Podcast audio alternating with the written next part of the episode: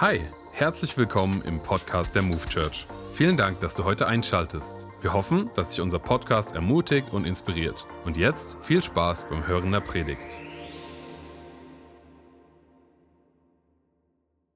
Dankeschön. Ich freue mich, euch hier zu sehen. Ich freue mich, dass Frankfurt mit am Start ist. Grüße gehen raus an euch und natürlich auch der Online-Campus. Ich möchte zum Start in diese Predigt mit uns beten. Jesus, ich danke dir, dass du gut bist. Du ein Gott bist voller guter Pläne und Gedanken für unser Leben. Und ich bete, dass das heute über diesem Tag steht und über dieser Predigt steht. Sprich du all das in unser Leben, was du uns heute sagen möchtest. Wir wollen unser Herz öffnen und sagen, Herr, wir sind bereit für das, was du uns geben möchtest. Amen. Amen. Vor knapp 22 Jahren war der äh, Schauspieler und auch äh, Produzent Seth MacFarlane unterwegs. Er war bei seinem ehemaligen College und hat dort einen Talk gemacht, war den Abend dort, hat die Nacht dort verbracht und kam am nächsten Tag zum Flughafen, um wieder zurückzufliegen. Er war, ist, keine Ahnung, dafür bekannt, dass er sehr, sehr knapp zu seinen Flügen kam. Ähm, und äh, in dem Fall war es jetzt so, dass ihm sein Reiseagent seine Reiseagentur hatte ihm eine falsche Uhrzeit gesagt vom Flug, nämlich zehn Minuten Unterschied. Zehn Minuten haben gereicht, dass er zum Flughafen kam, am Schalter stand und seinen Flug verpasst hatte. Hat ihr schon mal jemanden einen Flug verpasst? Okay, ja, alles klar. Kein besonders schönes Gefühl. Du kommst zum Schalter, du ärgerst dich. In seinem Fall hat er gesagt, na gut, okay. Äh, und ich buche den nächsten Flug. Hat er dann gemacht, hat sich in den Wartebereich gesetzt, ist eingeschlafen. Eine Dreiviertelstunde später wacht er wieder auf schaut auf den Fernseher und sieht Folgendes. Sein Flug, den er hätte borden sollen, war der Flug American Airlines 11 am 11. September 2001. Der Flug, den er verpasst hatte, war der Flug, der von Terroristen entführt worden war und in einen Tower der World Trade Center geflogen worden war. Ein Moment, der alles verändert. Ein Moment, in dem aus einem verpassten Flug ein gerettetes Leben wird. Ein Moment, in dem aus einem Ärger über eine Situation Erleichterung wird und eigentlich unfassbare Freude.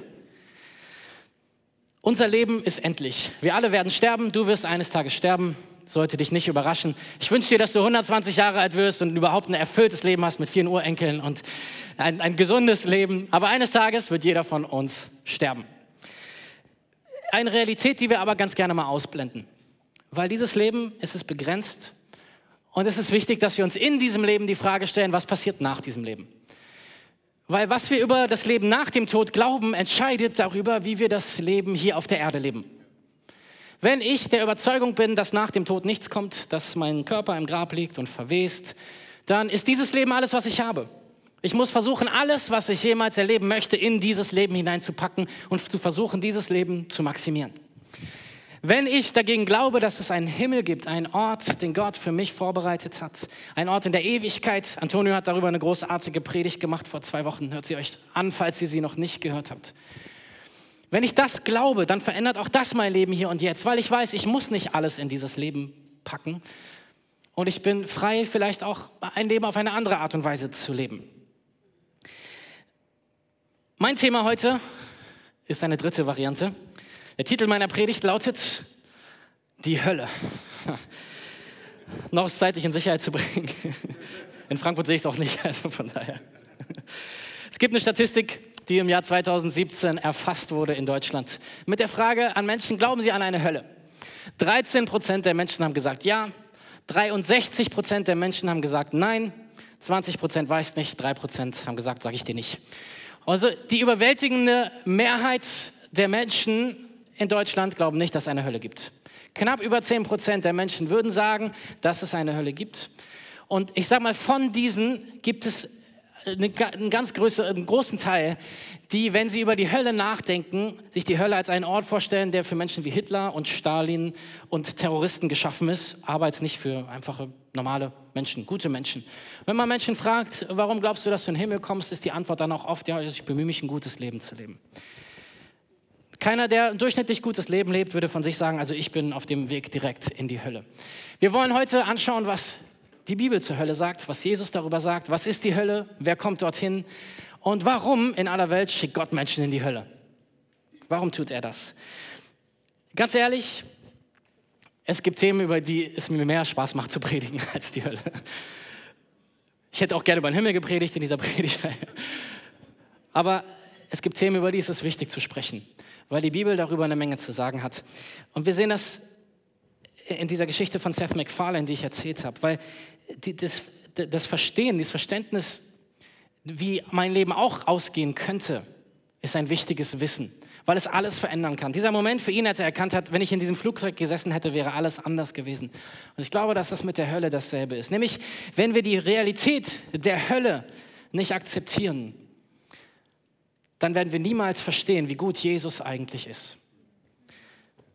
Wenn wir nicht verstehen, dass die Hölle ein realer Ort ist, dann werden wir niemals verstehen, warum das Evangelium eine gute Botschaft ist und uns etwas Gutes zu sagen hat. Sie ist eine gute Nachricht, weil es auch eine schlechte Nachricht gibt. Und die schlechte Nachricht, die Hölle ist Teil davon. Jesus hat oft über die Hölle gesprochen, viel, viel häufiger als wir. In seinen drei Jahren auf der Erde ist uns aufgezeichnet, dass er ungefähr 30 Mal die Hölle erwähnt hat. Also ungefähr einmal pro Monat. Ich weiß nicht, wie es für dich so wäre, wenn wir jetzt sagen, jeder erste Sonntag im Monat predigt Thema Hölle in der Move Church. Jesus hat sehr oft und wahrscheinlich sogar noch häufiger über die Hölle gesprochen, weil das, was wir in der Bibel finden, ist ja nur ein Bruchteil der Predigten, die Jesus gehalten hat. Ich glaube Folgendes. Ich glaube, dass Jesus so häufig über die Hölle gesprochen hat, weil er nicht möchte und auch heute nicht möchte, dass auch nur eine Person dort jemals landet. Jesus hat nicht über die Hölle gesprochen, um den Menschen Angst zu machen oder um den Zorn Gottes den Menschen zu zeigen, sondern er hat über die Hölle gesprochen, weil er nicht wollte, dass irgendwer dorthin geht. Das ist derselbe Grund, warum wir heute darüber sprechen, weil wir nicht wollen, dass auch nur ein Mensch in die Hölle geht. Es gibt ein sehr bekanntes Video von einem Zauberkünstler, sein Name ist Gillette. Der ist Atheist, also jemand, der mit Gott so gar nichts am Hut hat. Und er erzählt, wie nach einer seiner Zaubershows jemand zu ihm kam und äh, ihm eine Bibel geschenkt hat. Und er sagt, es war eine total nette Begegnung. Der hat gesagt, wie schön die Show war und so. Und dann hat er sich an all die gewandt, die wie er nicht an Gott glauben. Er hat gesagt, Leute, wenn ihr euch darüber, wenn ihr Leute seid, die sich darüber beschweren, dass Christen über Himmel und Hölle und das Leben nach dem Tod sprechen und euch Bibeln schenken und so, dann möchte ich euch eins sagen. Wenn man glaubt, dass es ein Leben nach dem Tod gibt und wenn man glaubt, dass Menschen entweder in den Himmel oder in die Hölle gehen, wie sehr müsste man jemanden hassen, um es ihm nicht zu sagen? Und dann hat er gesagt, stellt euch vor, ich sehe dich und ich sehe, wie ein LKW auf dich zufährt. Und ich sage dir nicht, Achtung, ein LKW fährt auf dich zu. Wie sehr müsste ich dich hassen, um das nicht zu tun? Ich fand es eine smarte Aussage und äh, deswegen geht es jetzt um die Hölle. Noch eine letzte Vorbemerkung an all diejenigen, die heute zum ersten Mal in einem Gottesdienst der Move Church sind, hier vor Ort in Frankfurt online. Wir predigen nicht jeden Sonntag über die Hölle, aber manchmal. Ich möchte sagen, hey, entspann dich, lehn dich zurück und äh, fühle dich einfach wohl bei uns. Und hör zu, was ich zu sagen habe. Vielleicht ist was für dich dabei, vielleicht auch nicht. Ich will einfach nur, dass du dein Herz öffnest und äh, bin dankbar, dass du mit dabei bist. Okay, wir schauen in die Bibel, wir schauen auf das, was Jesus sagt zur Hölle und beginnen mit einer Stelle aus dem Matthäus-Evangelium. Matthäus 7, die Verse 13 bis 14. Ihr könnt das Reich Gottes nur durch das enge Tor betreten. Die Straße zur Hölle ist breit und ihre Türen stehen für die vielen weit offen, die sich für den bequemen Weg entscheiden. Das Tor zum Leben dagegen ist eng und der Weg dorthin ist schmal. Deshalb finden ihn nur weniger. Klare Aussage von Jesus, es gehen nicht nur Hitler und Stalin in die Hölle. Er sagt, es gibt einen breiten Weg, der in die Hölle führt und viele Menschen sind unterwegs. Und er sagt noch eins, er sagt, es gibt in diesem Leben eigentlich zwei Wege, auf, die, auf denen man gehen kann und die sich in Ewigkeit fortsetzen werden. Und das ist entweder ein Leben mit Gott oder ein Leben ohne Gott. Und dann erzählt er an anderen Stellen auch darüber, wie er oder wie die Hölle sein wird. Und wir schauen dafür in, äh, ganz besonders jetzt heute in eine Geschichte aus Lukas 16. Drei Punkte, die wir anschauen wollen über die Hölle und was Jesus über sie sagt. Lukas 16 ab Vers 19. Jesus sagte, es war einmal ein reicher Mann, der prachtvoll gekleidet war und jeden Tag im Luxus lebte. Vor seiner Tür lag ein kranker Bettler namens Lazarus, der sich nach den Abfällen vom Tisch des Reichen sehnte. Um ihn herum strichen die Hunde und leckten seine Geschwüre. Eine Geschichte über zwei Männer, die Jesus erzählt. Ein Mann, ein reicher Mann, stinkreich. Bill Gates, Elon Musk reich. Kohle ohne Ende auf seinem Tisch, immer genug zu essen und nicht nur für ihn, eigentlich wäre auch genug zu essen für all die anderen Menschen noch, die Essen bräuchten, so auch bei einem Bettler namens Lazarus, der vor seiner Tür liegt, nichts zu essen hat, krank ist, elendig verreckt vor seiner Tür, während der Reiche an, seiner, äh, an seinem Tisch sitzt und isst. Ein interessantes Ding aus dieser Geschichte ist, der reiche Mann hat hier keinen Namen. Der Bettler heißt Lazarus, wir kennen seinen Namen. Und es ist schon ein Hinweis auf das, was sich entfaltet in dieser Geschichte, das glaube ich, nämlich, dass dieser reiche Mann Gott nicht kannte und Gott kannte ihn auch nicht mit seinem Namen. Der Bettler erkannte Lazarus, Lazarus kannte Gott und Gott kannte ihn mit seinem Namen, nämlich Lazarus. Und die Geschichte, die er hier entfaltet, ist eine Geschichte, die die Konsequenz dessen ist. Es geht weiter ab Vers 22. Schließlich starb der Bettler und wurde von den Engeln zu Abraham getragen. Auch der reiche Mann starb und wurde begraben und seine Seele kam ins Totenreich. Während er dort Qualen litt, sah er in, einiger, in großer Entfernung Lazarus bei Abraham.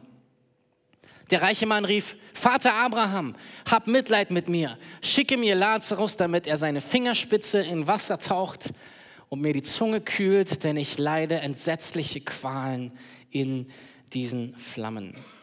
Einer der Texte in der Bibel, wenn du sie vielleicht liest in deiner Zeit mit Gott, wo du so denkst, okay, das ist irgendwie besonders, anders, schräg, was ist damit gemeint? Beide Männer sterben und erleben die Konsequenz ihres Lebens hier auf der Erde. Der Bettler, er landet bei Abraham. Hier steht in Abrahams Schoß, also ganz nah bei Gott ist so das, worum es geht. Und der Reiche, er landet in, im, im Totenreich, fern von Gott. Hier ist die Rede auch von einer Kluft, von, von der Ferne von Gott. Um das zu verstehen, müssen wir Folgendes erkennen. Dieser Text, er ist nicht zuerst geschrieben an uns im 21. Jahrhundert. Er ist geschrieben an Juden im ersten Jahrhundert nach Christus, die ein ganz bestimmtes Bild in ihrem Kopf hatten von dem, was nach dem Tod passieren würde. Und das ist genau das Bild, was Jesus aufgreift. Es ist die Rede von äh, äh einem Ort bei Gott, und es ist die Rede von einem Ort fern von Gott. Und dieser Kluft, dieser Trennung dazwischen, das war etwas, was die Hörer kannten aus, der, aus dem, was die, die jüdischen Rabbiner sonst so gelehrt haben in ihrer Zeit.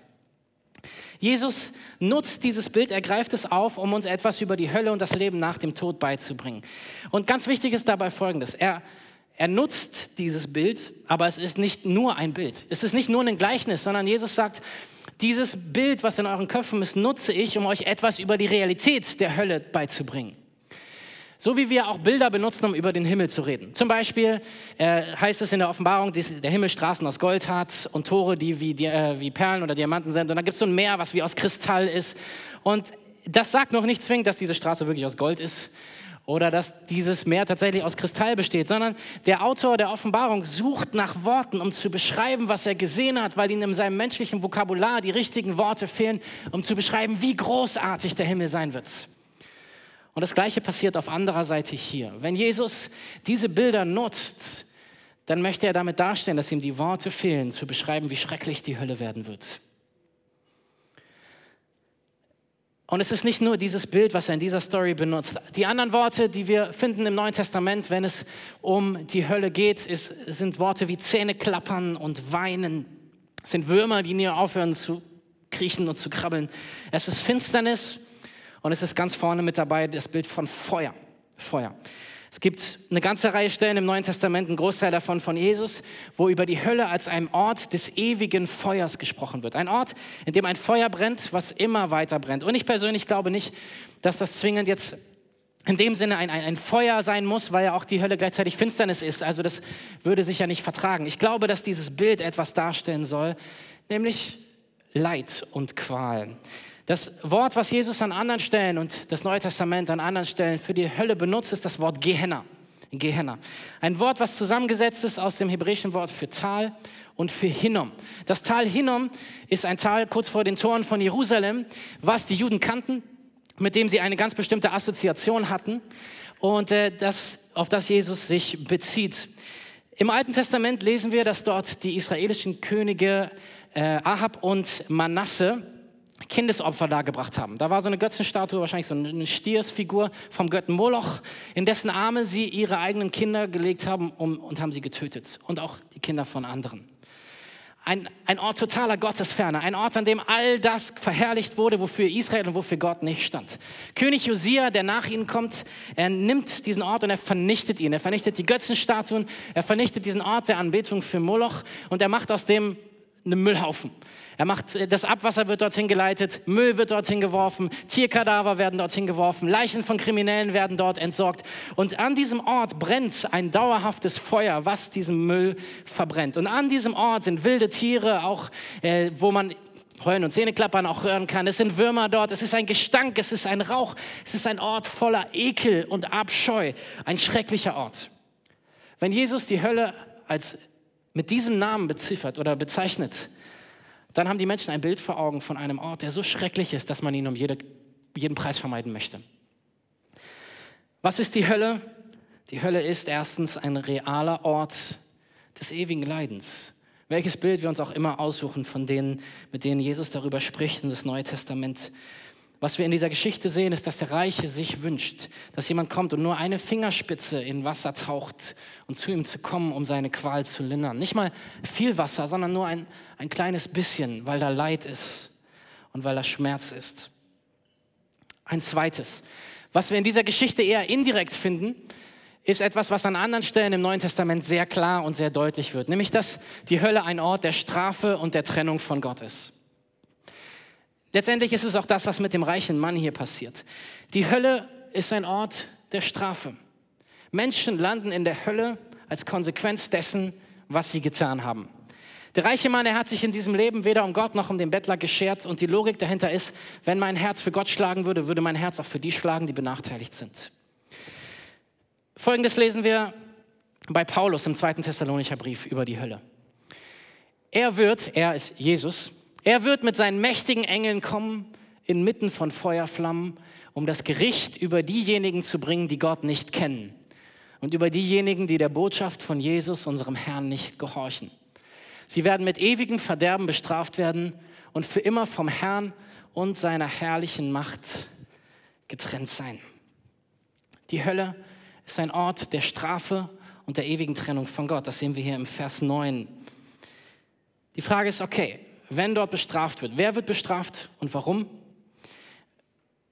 Fast alle Menschen, inklusive mir selbst, würden sagen, wenn du sie darüber fragst, wie Gott ist, würden sagen, Gott ist ein Gott der Liebe, er liebt dich so sehr, er hat gute Pläne für dein Leben, er hat dich geschaffen, weil er dich liebt und er will das Beste für dich und er hat großartige Dinge für dich vorbereitet. Wenn du an ihn glaubst, dann ist das Beste, was dir passieren kann. Und alles ist wahr, und löst in uns trotzdem die Frage aus, oder? Dieser Gott, der Menschen so sehr liebt, warum schickt er Menschen in die Hölle? Wie kann es sein, dass Gott Menschen dorthin schickt? Ich vermute, dass einige von uns die Chroniken von Narnia kennen, entweder als Bücher oder als Filme. Für die, die sie nicht kennen, sei kurz erklärt. Das ist von dem Autor C.S. Lewis und es ist eine Erklärung, im Grunde eine Metapher auch für das Leben und für das Leben nach dem Tod, seine, die ganze Geschichte, die er so entfaltet äh, aus, aus so christlicher Perspektive auch. Und eine Hauptperson in seiner Geschichte ist der Löwe Aslan, der für Jesus steht. Und folgendes ist die Realität über diesen Löwen. Für seine Freunde ist er der Löwe, mit dem sie kuscheln und dann, sie hat sich an seinem Fell fest und sie kommen ihm ganz nah. Für seine Feinde ist er der brüllende Löwe, vor dem sie Reis ausnehmen, weil er eine Gefahr ist für sie. Und für mich trifft es wer unser Gott ist. Unser Gott ist ein Gott der Liebe und wer ihm nahe ist, der wird seine Liebe erleben. Aber wer sich entscheidet, Feind Gottes zu sein, der ist definitiv auf der falschen Seite. Und er wird die nicht so kuschelige Seite unseres Gottes erleben in Ewigkeit. Das ist das, worauf Jesus sich bezieht in Matthäus 25, Vers 41. Und dann wird sich der König denen auf seiner Linken zuwenden und sagen, fort mit euch, ihr Verfluchten, ins ewige Feuer, das für den Teufel und seine bösen Geister bestimmt ist. Wir erkennen, und auch darauf, auch darauf hat sich Antonio schon in seiner Predigt vor zwei Wochen bezogen, dass Gott die Hölle gar nicht zuerst für Menschen gemacht hat. Es war nicht sein ursprünglicher Plan, dass er gesagt hat, ich schaffe diesen Ort namens Hölle äh, und dort schicke ich Menschen hin, die gegen mich sind. Sondern, und das nur ganz kurz jetzt umrissen, Wir glauben als Christen, dass hinter dieser Welt nicht nur Gott steht, sondern dass es auch Mächte hier gibt, die Schlechtes wollen, die Zerstörerisches bringen. Und dass all das Schlechte, was wir Tag ein, Tag aus in dieser Welt sehen, die Konsequenz ist, dass es diese Mächte gibt. All der Terror, aller Krieg, aller Hass, alle Zerstörung, alles, was irgendwie nur schlecht ist in dieser Welt, ist das Resultat dieser Mächte, die gegen Gott rebellieren und alles zerstören wollen, wofür er ist. Und wenn man das so hört, denkt man, okay, für die ist die Hölle ein Ort, den sie verdient haben, oder? dass sie bestraft werden für das, was sie tun. Das Problem ist, oder die Sache ist nur, dass die Hölle nicht nur für sie ist, sondern in der Hölle landen konsequenterweise alle Menschen, die sich entscheiden, denselben Weg zu gehen, gegen Gott zu rebellieren. Und das hat damit zu tun, dass Gott ein gerechter Gott ist. Gott ist ein Gott voller Gerechtigkeit. Wenn ich heute hier diesen Raum verlassen würde, oder ich werde ihn verlassen und ich fahre nach Hause und irgendwo unterwegs lauert mir jemand auf, hält mein Auto an und raubt mich aus mit vorgehaltener Maschinenpistole. Dann würde ich erwarten, dass ich, wenn ich zur Polizei gehe und das melde, dass sie sich darum kümmert, dass sie den Täter finden, dass er vor Gericht gestellt und bestraft wird für das, was er getan hat. Das ist mein Wunsch nach Gerechtigkeit. Wie viel mehr hat ein gerechter Gott den Wunsch nach Wiederherstellung von Gerechtigkeit bei all dem Mist, der in dieser Welt jeden Tag passiert. Ganz ehrlich, wir müssen doch nur gucken nach Israel jetzt auf den Terroranschlag. Das, was dort passiert ist, vielleicht hast du, wie ich auch, den Fehler gemacht, dir Videos anzugucken, was da passiert ist, wie mit Frauen und Kindern schreckliche Dinge gemacht werden. Am Ende ist es kein Fehler, sich das anzuschauen, weil es Menschen gibt, deren Realität das ist. Und es sind genau diese Situationen, die uns ausrufen lassen und wo auch viele sagen, Gott, greif du ein. Und wenn du so ein guter Gott bist, wo bist du mitten in dieser Situation? Und die Wahrheit ist, Gott ist ein gerechter Gott und er wird am Ende der Zeiten einen Strich machen und es wird alles gerecht sein. Das Problem ist, dass sein gerechtes Urteil, oder was heißt das Problem?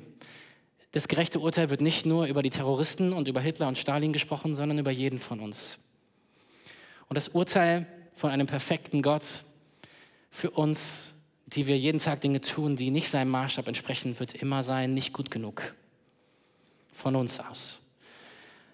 Ein gerechter Gott muss strafen, wenn Unrecht passiert. So wie wenn jetzt der Täter, der mich über, äh, überfallen hat, vor Gericht gestellt wird, wenn der jetzt von einem Richter ist, dann ist egal, ob der Richter ihn mag oder nicht mag. Er muss ein gerechtes Urteil sprechen. Ein gerechter Gott muss ein gerechtes Urteil sprechen, auch weil er uns liebt, auch weil er Menschen liebt. Andererseits ist das Gute, dass Gottes Gerechtigkeit auch bedeutet, dass er immer das Richtige tut. Ein gerechter Gott wird immer das tun, was fair ist. Das bedeutet für uns, dass wir wissen, er wird niemanden mehr bestrafen, als es angemessen ist für das, was er oder sie getan hat. Ein gerechter Gott wird niemals ein unfaires Urteil über dem Leben von Menschen sprechen. Das Urteil der Hölle ist Trennung von Gott. Strafe für Rebellion, für Abwendung von Gott in diesem Leben. Und wenn wir für ewig von Gott, von Gottes Gegenwart getrennt sind, bedeutet das, dass wir von all dem getrennt sind, wofür Gott, wer Gott ist. Gott ist Liebe, das bedeutet, dass wir in der Hölle nichts von dieser Liebe Gottes spüren werden. Gott ist das Licht und deswegen wird die Hölle als ein Ort der Finsternis beschrieben. Gottes Leben in Fülle und das bedeutet, dass die Hölle ein Ort von Leere sein wird. Und Gottes Heilung und Wiederherstellung. Und das bedeutet, dass die Hölle ein Ort von Schmerz ist und Unvollständigkeit. Es geht weiter in unserer Geschichte ab Vers 25. Doch Abraham sagte zu ihm, Sohn, erinnere dich, dass du in deinem Leben alles hattest, was du wolltest, während Lazarus nichts hatte. So wird er jetzt hier getröstet und du leidest. Außerdem trennt uns eine tiefe Kluft voneinander. Wer von hier zu euch gelangen will, wird durch diesen Abgrund daran gehindert und ebenso kann von euch niemand hier hinüberkommen. hinüberkommen. Was Jesus hier sagt, ist, es ist nicht möglich, deine Entscheidung nach diesem Leben nochmal zu revidieren. Es gibt eine Kluft es gibt eine Trennung zwischen der Hölle und der Ewigkeit bei Gott. Und es ist nicht so, dass wir nach diesem Leben sagen könnten, ach Jesus, okay, es gab dich doch nie, sorry, dann möchte ich, dann glaube ich an dich und dann möchte ich jetzt für immer bei dir sein. Sondern die Entscheidung, die wir in diesem Leben treffen, ist die Entscheidung, die wir konsequenterweise in Ewigkeit weiterleben. Und das ist der dritte Punkt. Die Hölle ist die konsequente Fortsetzung unseres Lebens hier auf der Erde.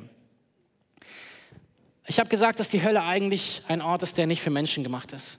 Sondern für den Teufel und seine Dämonen. Und in diesem Sinne ist die Hölle ja für sie eine Konsequenz von dem, was sie in diesem Leben, was sie mit dieser Erde machen. Und genauso ist es für uns Menschen. Die Hölle ist die Konsequenz dessen, was wir in diesem Leben tun oder nicht tun. Und in diesem Sinne, und hört mir zu, das ist mir wichtig, in diesem Sinne schickt Gott keinen einzigen Menschen in die Hölle. Gott schickt niemanden in die Hölle.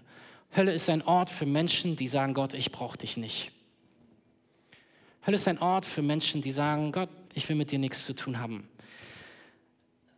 C.S. Lewis hat an anderer Stelle folgendes Zitat gebracht, wenn es um die Hölle geht. Es gibt am Ende nur zwei Arten von Menschen. Diejenigen, die zu Gott sagen, dein Wille soll geschehen, und diejenigen, zu denen Gott sagt, dein Wille soll geschehen. Jeder, der in der Hölle ist, hat diese Wahl getroffen. Ohne diese Wahl könnte es keine Hölle geben. Niemand, der wirklich und ernsthaft Gottes Freude sucht, wird sie verpassen können. Wer sucht, der wird finden. Wer anklopft, dem wird aufgetan. Oder in den Worten von Jesus in Johannes 3. Denn Gott hat die Welt so sehr geliebt, dass er seinen einzigen Sohn hingab, damit jeder, der an ihn glaubt, nicht verloren geht, sondern das ewige Leben hat. Gott sandte seinen Sohn nicht in die Welt, um sie zu verurteilen, sondern um sie durch seinen Sohn zu retten. Wer an ihn glaubt, der wird nicht verurteilt. Wer aber nicht an ihn glaubt, der ist schon verurteilt, weil er nicht an den Namen des einzigen Sohnes Gottes geglaubt hat. Wer in der Hölle ist, hat sich dafür entschieden, ist die Argumentation von C.S. Lewis. Und Jesus sagt, das Urteil, was gesprochen ist, das sprecht ihr selbst über euch, in dem, was ihr über Gott und über mich denkt. Gott ist nicht der, der Menschen in die Hölle schickt, unsere eigene Entscheidung. Und wir können die Frage stellen, wie kann ein guter, liebevoller Gott Menschen in die Hölle schicken? Ich glaube, es gibt andere Fragen, die wir stellen müssen. Wie kann es sein, dass ein heiliger, ein gerechter Gott, wie kann es sein, dass er mich zu sich in den Himmel lässt? Wie kann es sein, bei all dem, was ich in meinem Leben nicht richtig mache und was wir Menschen mit dieser Welt machen, wie kann es sein, dass er überhaupt Menschen zu sich lässt? Wie kann es sein, dass er den Himmel verlässt, dass er in diese Welt kommt, dass er sein Leben lässt, damit wir leben können, dass er am Kreuz stirbt, damit wir Freiheit haben und freien Zugang zu Gott haben? Wie kann es sein, dass dieser Gott mich so sehr liebt und die Tür so weit aufmacht zum Himmel für mich?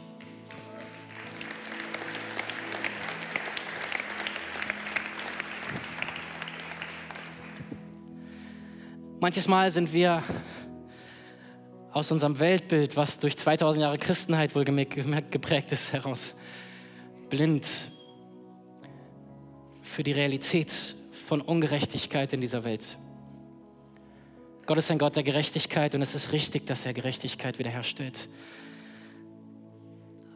Und Gott zwingt sich uns nicht auf. Liebe kann immer nur freiwillig passieren. Gott hat uns mit einem freien Willen gemacht, weil ich, ich kann niemanden zwingen, mich zu lieben.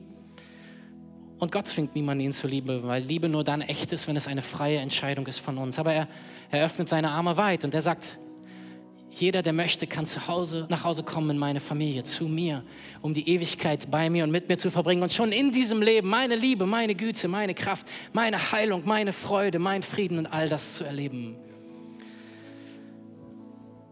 Er zwingt sich uns nicht auf, auch das sehen wir hier in der Geschichte. Es geht weiter ab Vers 27. Daraufhin sagte der reiche Mann, bitte Vater Abraham, schicke Lazarus zum Haus meines Vaters, denn ich habe fünf Brüder und möchte sie vor diesem Ort der Qual warnen, damit sie nicht hierher kommen müssen, wenn sie sterben.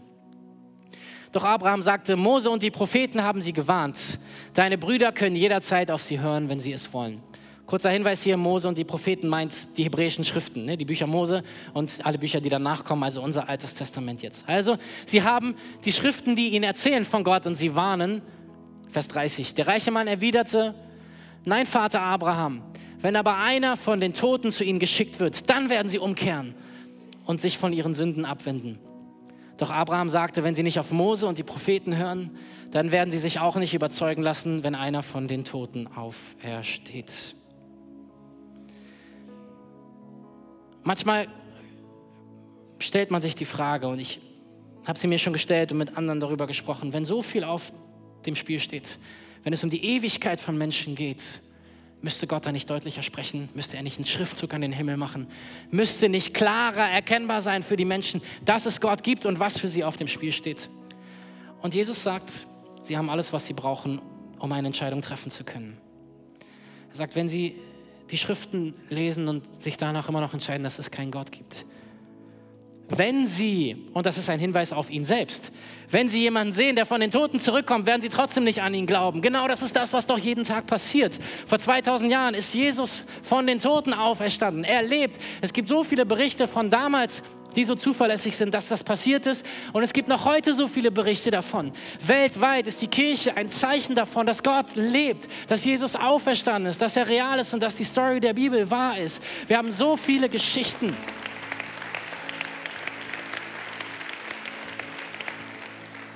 So viele Berichte darüber, wie Gott Leben verändert und so viele Berichte davon sitzen in diesem Raum oder in Frankfurt oder am Online-Campus. Er ist ein lebendiger Gott, der auch heute noch Leben verändert. Und Jesus sagt, es gibt genug Hinweise darauf, dass jeder eine faire Entscheidung treffen kann, wo er die Ewigkeit verbringen möchte. Ganz ehrlich, für mich bleiben Fragen offen. Für dich vielleicht auch.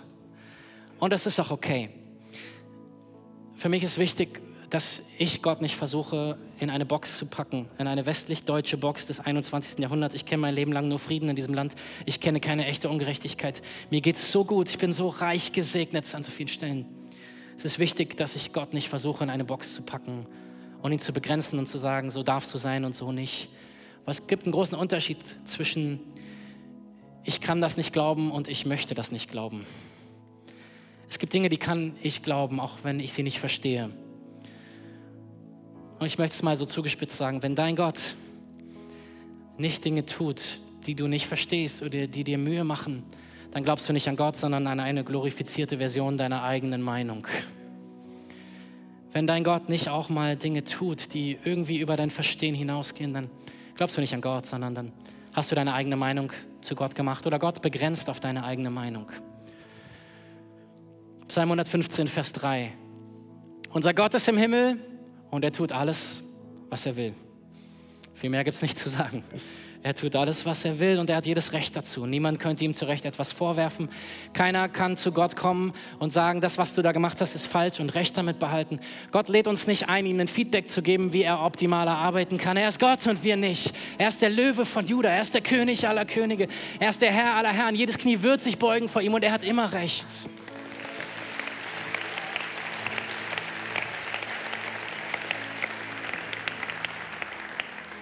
Und er ist perfekt, so wie er ist, ob ich es schon sehe oder nicht. Er lädt mich nicht ein, ihm zu korrigieren, aber er lädt mich ein, ihm zu vertrauen. Er lädt mich ein, ihm zu vertrauen, dass er gut ist, dass er weiß, was er tut, dass er jeden Menschen auf diesem Planeten noch mehr liebt, als ich ihn lieben könnte dass er nicht passiv und selbstgerecht ist, sondern dass er aktiv geworden ist, in diese Welt gekommen ist und ein Problem gelöst hat, was wir verursacht haben. Dass er die Tür zum Himmel weit aufgemacht hat für all die, die diesen Weg gehen wollen. Er hat alles getan, was es braucht. Und er lädt uns ein, unser Leben vertrauensvoll in seine Hände zu legen. Was machen wir mit dieser Message? Was machen wir mit der Botschaft über die Hölle, mit der Realität des Lebens nach dem Tod, getrennt von Gott. Ich glaube, das Erste ist Dankbarkeit. Für all die von uns, die schon mit Jesus unterwegs sind. Manchmal, wenn wir lange schon mit ihm unterwegs sind, kann so die Dankbarkeit abnehmen, weil es irgendwie alles normal ist und alltäglich und bewusst. Ich glaube, dass es wichtig ist. Und so einen Moment hatte Seth MacFarlane am 11. September. Das Fliegen, was er wahrscheinlich zweimal, dreimal die Woche gemacht hat, wurde auf einmal anders für ihn. Ich glaube, dass die Realität der Hölle für uns unseren Blick auf unseren Alltag verändern kann. Dass wir neu eine Dankbarkeit dafür entwickeln, dass Jesus uns gerettet hat. Dass wir ihn kennen dürfen. Dass er uns rausgeliebt hat aus der Finsternis und uns versetzt hat in das Reich seines Sohnes und seiner Liebe. Dass er uns gerecht gesprochen hat durch Jesus, obwohl wir fehlerhaft sind. Obwohl wir keiner von uns es verdient hätte, bei ihm zu sein. Dass wir doch diesen Weg gehen durften. Und ich glaube, dass diese Dankbarkeit wichtig ist immer wieder neu zu erleben und zu leben. Ein, zweitens, ein zweites, im Neuen Testament steht, stehen die Berichte über die Hölle sehr oft tatsächlich in einem Kontext, wo es darum geht, wie wir als Christen unser Leben leben. Und die Begründung ist folgende. Wenn wir wissen, was auf dem Spiel steht, ist es wichtig, dass wir ein Leben leben, was dem Tribut zollt, was das zeigt. Dass wir ein Leben leben auf dieser Erde, leben, was, was, was diesem gerechten, heiligen Gott entspricht? Wie gehe ich mit meinem Ehepartner um? Wie gehe ich mit meinen Kindern um? Wie gehe ich mit meinen Arbeitskollegen um? Wie gehe ich mit meinen Angestellten um? Wie gehe ich mit meinen Nachbarn um? Wie gehe ich mit meinem Besitz um? Wie kann mein Leben möglichst viel von dem widerspiegeln, wer dieser gute Gott ist? Und so lädt uns die Botschaft der Hölle als Christen ein, unser Leben anzuschauen und unsere Knie neu vor unserem mächtigen Gott zu beugen und zu sagen, ich möchte ein Leben leben, was dem würdig ist, was du mir geschenkt hast in Jesus. Und ein drittes, eine sehr logische Konsequenz. Paulus drückt es so aus im 2. Korintherbrief, 2. Korinther 5, Vers 20. So sind wir Botschafter Christi und Gott gebrauchte uns, um durch uns zu sprechen. Wir bitten inständig, so als würde Christus es persönlich tun. Lasst euch mit Gott versöhnen. Lasst euch mit Gott versöhnen. Wenn wir über die Hölle sprechen, dann geht es um mehr als theologische Richtigkeiten. Es geht nicht darum, dass wir sagen, endlich hat mal jemand die Wahrheit gesagt.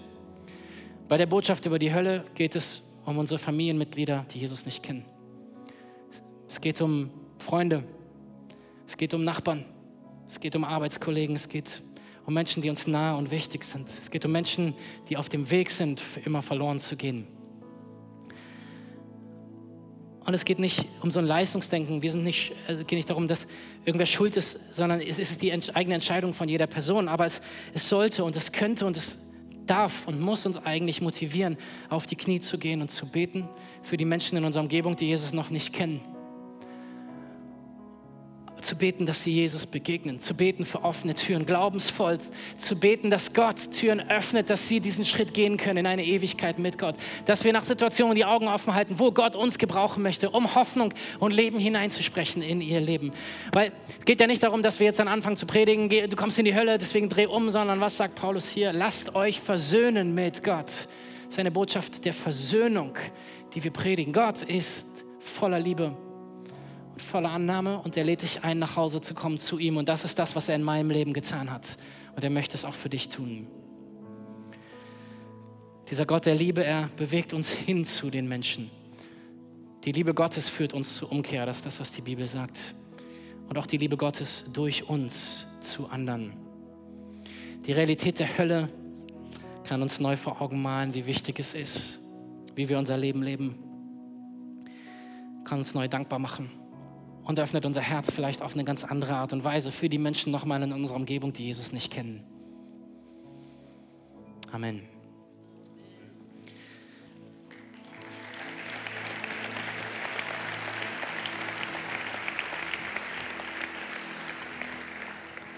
Die sehr logische Konsequenz meiner Predigt ist, dass ich eine Einladung aussprechen möchte an dich. Ob du hier vor Ort dabei bist oder online wenn du sagst, ich habe diese persönliche Verbindung zu Jesus noch nicht, ich, er ist nicht mein Gott, dann kann heute der Tag sein, an dem sich das ändert. Er hat alles für dich getan. Er steht mit offenen Armen weit da und will dich willkommen heißen in seiner Familie. Alles, was es braucht, ist, dass du aus deinem freien Willen eine Entscheidung triffst und sagst, ja, ich möchte das. Und im Moment wollen wir dir bieten, wie jeden Sonntag, dass du in Verbindung kommen kannst mit diesem Gott der Liebe. Und wir werden es so machen, ich werde von hier vorne ein Gebet vorsprechen. Und der ganze Raum, alle zusammen sprechen das Gebet nach. Es soll ein Gebet sein, was dir hilft, diese Entscheidung in Worte zu fassen. Es geht nicht um die, das sind keine besonderen magischen Worte, sondern es soll dir helfen, in Worte zu fassen, diese Entscheidung zu treffen. Wir wollen dich dabei unterstützen. Es ist aber am Ende ein Moment zwischen dir und Gott, eine Entscheidung, die du triffst. Und bitte uns, dass wir alle die Augen schließen. Ein Moment der Privatsphäre zwischen Gott und jeder einzelnen Person. Und äh, wenn du heute diese Entscheidung treffen möchtest, dass Jesus auch dein Gott sein soll, dann, und damit ich weiß, auch für wen ich beten kann, bitte ich dich, dass du gerade mal deine Hand hebst, einfach so hoch, dass ich es sehen kann. Dankeschön. Ist noch jemand da? Dankeschön. Dankeschön. Vielen Dank. Okay, ihr dürft die Hände gerne wieder runternehmen und wir machen es, wie ich es gesagt habe. Ich bete vor und alle sprechen es zusammen laut nach. Jesus, danke, dass du mich liebst. Danke, dass du für mich gestorben bist. Es tut mir leid, dass ich ohne dich gelebt habe. Bitte vergib mir meine Schuld. Komm du in mein Leben. Sei du ab heute auch mein Gott. Ich will ab heute für immer mit dir leben. Danke, dass ich jetzt Teil deiner Familie bin. Für immer. Amen. Amen. Come on, lass uns mal zusammen aufstehen, den Applaus geben, die diese Entscheidung getroffen haben. Und wir gehen nochmal miteinander in einen Song hinein. Ich möchte, dass jeder von uns auch noch einen persönlichen Moment mit Jesus jetzt haben kann. Was auch immer diese Predigt mit dir gemacht hat, es ist gut, vor Gott darauf zu reagieren. Zu sagen, Jesus, ich leg dir mein Leben neu hin. Und, oder ob es ist, dass du beten möchtest jetzt in diesem Moment für Menschen in deiner Familie, in deiner Umgebung, die Jesus nicht kennen. Oder was es nachher ist, was, was diese Realität einer Ewigkeit ohne Gott mit dir gemacht hat. Musik wird einen Moment spielen. Nimm einfach diesen Moment, vor Gott darauf zu reagieren. Und ich werde am Ende einfach noch ein Gebet für uns sprechen.